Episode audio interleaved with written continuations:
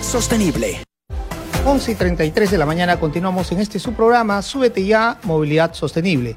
Y ya está con nosotros Alexandra Ames, quien es candidata al Congreso de la República, que va por Somos Perú con el número 8, a quien le damos la bienvenida. Alexandra, muy buenos días. Hola, ¿qué tal? Muchas gracias por la invitación. Y también está con nosotros Julio Arbizú, que va como candidato por el Frente Amplio con el número 5. Julio, muy buenos días. Eh, no es por el Frente Amplio, es por Juntos por el Perú. Ah, JP. Y, Juntos por el Perú, discúlpame, no, Julio. No, no, te preocupes. Juntos Muchas por gracias también por la invitación.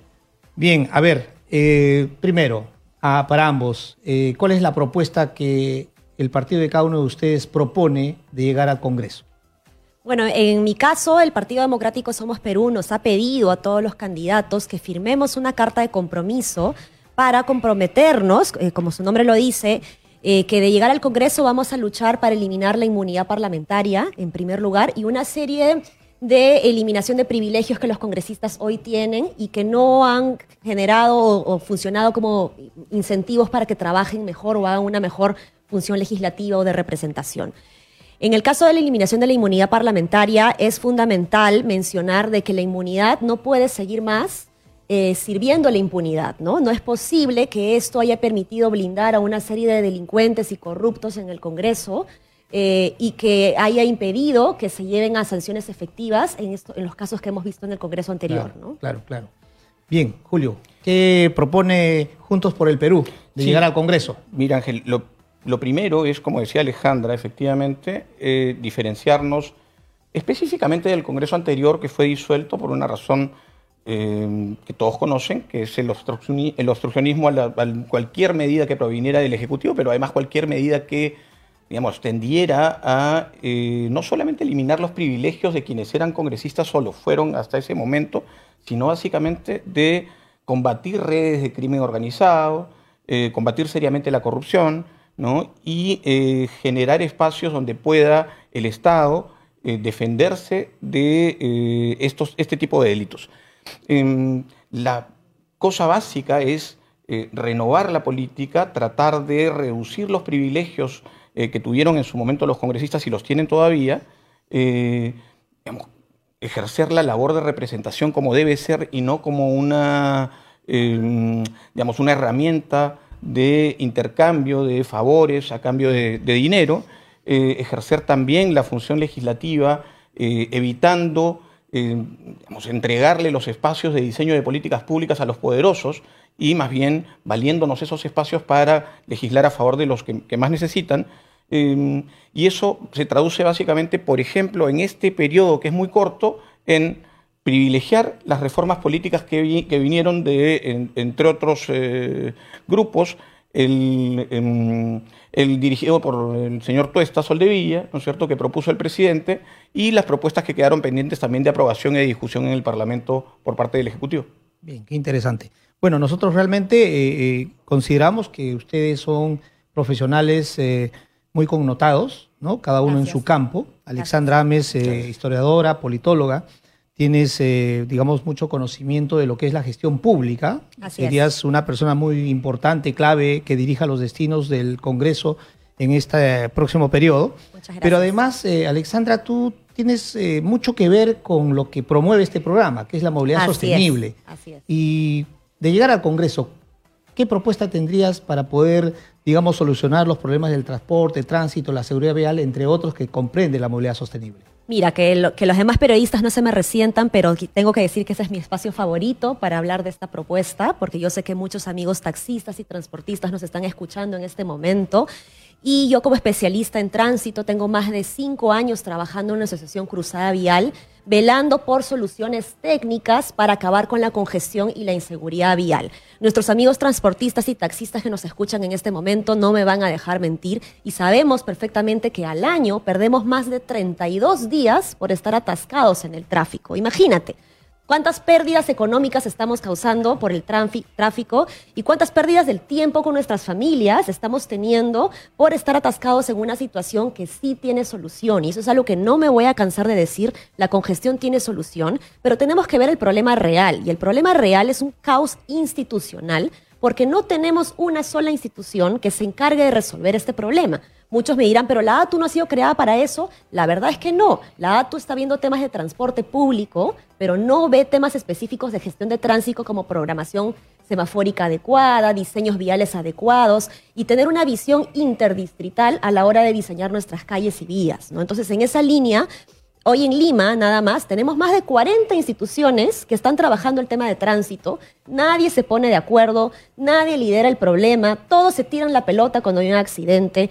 En todas las ciudades desarrolladas del mundo existen instituciones específicas que coordinan este tema de manera integral y eso es algo que no tenemos. Ya desde Cruzada Vial hemos avanzado en la construcción de una ley que hoy en día se encuentra en el MTC esperando que tengamos un nuevo congreso para que sea presentada y evidentemente promovida por mí. ¿En qué consistiría esa, esa ley? Esta ley lo que busca es crear, es como una ATU, pero que ve temas específicamente de, eh, tránsito. ¿no? Tenemos que, yo sé que el tema es muy complejo, pero tenemos que diferenciar entre transporte público. Algo así como una Agencia Nacional de Tránsito. Exactamente, ese es el nombre de la ley, de hecho, ¿no? La Agencia Nacional de Tránsito que pueda eh, eh, identificar todos los problemas de diseños viales que tenemos, los paraderos mal ubicados, que eh, las señales inexactas o, que se inventan algunos municipios distritales por querer ser un poco creativos terminan faltando a la regla del MTC y nadie sanciona nada, nadie dice nada. Entonces el caos realmente está en nuestras instituciones, porque mira, todo el mundo dice que la educación vial que tenemos es pésima y de hecho lo es. Pero si nos ponemos a pensar, este problema no está en nuestro ADN, porque los peruanos cuando vamos al extranjero, cuando nos vamos a vivir al extranjero, somos capaces de manejar bien a la semana. A la semana, ¿no? Entonces, ¿por qué? Porque el sistema así funciona y porque ellos tienen una entidad que se encargue de gestionar todo esto de manera adecuada y técnica. Y aparte que además esto pasa por un desconocimiento de las autoridades, pues, ¿no? En lo que es el diseño vial. Ese es un gran problema. No tenemos lamentablemente autoridades que eh, sepan de gestión de tránsito. No, no, estamos, no estamos llamando a las autoridades a que sepan de todas las materias pero sí que se asesoren correctamente. Lamentablemente algunos alcaldes creen que porque tienen brevete eh, ya son ingenieros de tránsito y no es así. Perfecto. Bien, y Julio Arbizú, eh, abogado, eh, conocemos de, tus, de tu gran labor al frente de la Procuraduría, ¿no? con resultados que todos conocemos. Eh, de llegar al Congreso, ¿qué propuestas tienes, eh, digamos, de manera personal? Y si algunas de estas tienen que ver con lo que es, eh, promueve este programa, que es la movilidad sostenible. Me parece, primero me parece muy interesante lo que comenta Alexandra. Yo la sigo y, conozco de su labor en, en, estos temas, por supuesto, y eso me entusiasma porque es un indicador correcto de que de llegar al Parlamento ambos, por ejemplo, y otros candidatos que se interesan por los problemas públicos, efectivamente, podemos llegar a acuerdos, podemos llegar a consensos y podemos efectivamente promover las leyes que sirvan a las mayorías y no a algunos pocos. Eso en primer lugar.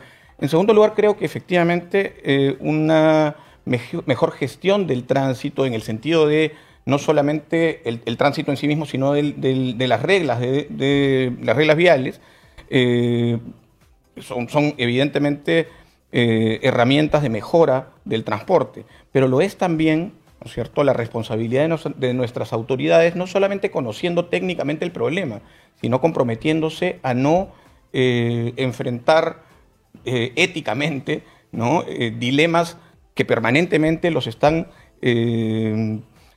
digamos, sometiendo a, problemas serios. Es decir, yo conozco bastante bien el Parlamento, he sido asesor parlamentario durante mucho tiempo y sé que en el Parlamento se tejen eh, lobbies y gestiones de interés en favor, propio, de, en favor de transportistas, sí, por supuesto, en, favor de empresas de transportes que están, que tienen allí asesores permanentemente que dan la, vuelta al hemiciclo buscando tener contacto con los asesores de los parlamentarios, que están también en las comisiones ordinarias detrás eh, de las comisiones ordinarias que discuten leyes relacionadas al tránsito, para eh, entregar algún tipo de favor o prebenda o anuncio previo de algún tipo de, provecho, ¿no es cierto?, a favor de los congresistas que vayan a favorecer a estas empresas que han sido generadoras de una cantidad de accidentes y de, eh, eh, por supuesto, el caos del tránsito en el país. ¿no? Entonces creo que además del conocimiento técnico, que es absolutamente importante y que lo tiene Alexandra, por ejemplo, es sumamente importante también llegar a entender que estas, estos eh, casos de microcorrupción muchas veces, ¿no es cierto?, que no tienen que ver con los grandes casos de corrupción que también hay que combatir, Por supuesto. pero estos que son casos reales y, digamos, inmediatos que afectan, eh, digamos, la relación inmediata entre, entre ciudadano, ciudadana y funcionario, ¿no es cierto? Son casos que hay que atender, son casos que hay que reconocer y hay que tipificar. Perfecto. Bien, el tiempo es corto en televisión, en radio, como ustedes saben. Sus palabras finales, ¿qué le dirías al electorado, Alexandra, este, para este 26 de enero que nos toca votar a todos? Eh, bueno, sí, yo evidentemente eh, les voy a decir antes de que escriban el corazón, eh, escriban el 8 y marquen el corazón, que se informen bien con todos los eh, partidos políticos y todos los candidatos que se están pues, postulando hoy en día. No voten por candidatos que tengan antecedentes penales, judiciales, policiales. Creo que lo más importante es eso, porque si buscamos una renovación, tenemos que hacer una renovación de verdad. No solamente se trata de poner caras nuevas o, jóvenes, eh, o caras jóvenes, sino personas realmente preparadas, pruebas honestas, que busquen realmente un cambio y el cambio que necesitamos hacer desde el Congreso. Perfecto, y es cierto, ¿no? Porque de lo contrario, nosotros como electores seremos los grandes responsables y culpables de no saber elegir bien. Julio, tus palabras finales. Sí, efectivamente, coincido con lo, con lo, que decía Alexandra, hay una eh, obligación del ciudadano y la ciudadana de pedirle o de exigirle rendición de cuentas a las autoridades y por supuesto quienes ya lo fueron, quienes ya decepcionaron con eh, un ejercicio malicioso del poder, eh, no deberían volver a, tener la oportunidad de representarnos a ninguno de nosotros. Nosotros estamos yendo desde Juntos por el Perú, básicamente, como decía al inicio, para tratar de cambiar la política, para tratar de, eh, digamos, inyectarle un, poco más de juventud, sí, pero también de otro lado un poco más de ética pública, ¿no? que es lo que, lo que necesitamos. Voy con el, con el 5 de JP, para que no se olviden. Bien, y en todo caso, justo este programa está promoviendo que ustedes puedan escuchar las propuestas de los diferentes candidatos, de los diferentes partidos, para que usted pueda elegir de la mejor manera. Y estuvo con nosotros Alexandra Ames, quien es candidata por Somos Perú, que va con el número 8. Que te deseamos éxitos, Muchas Alexandra. gracias. 8 como el chavo del 8, no se olvide. y a Julio Arbizú, por Juntos por el Perú, con el número 5. Muchas gracias. Así es.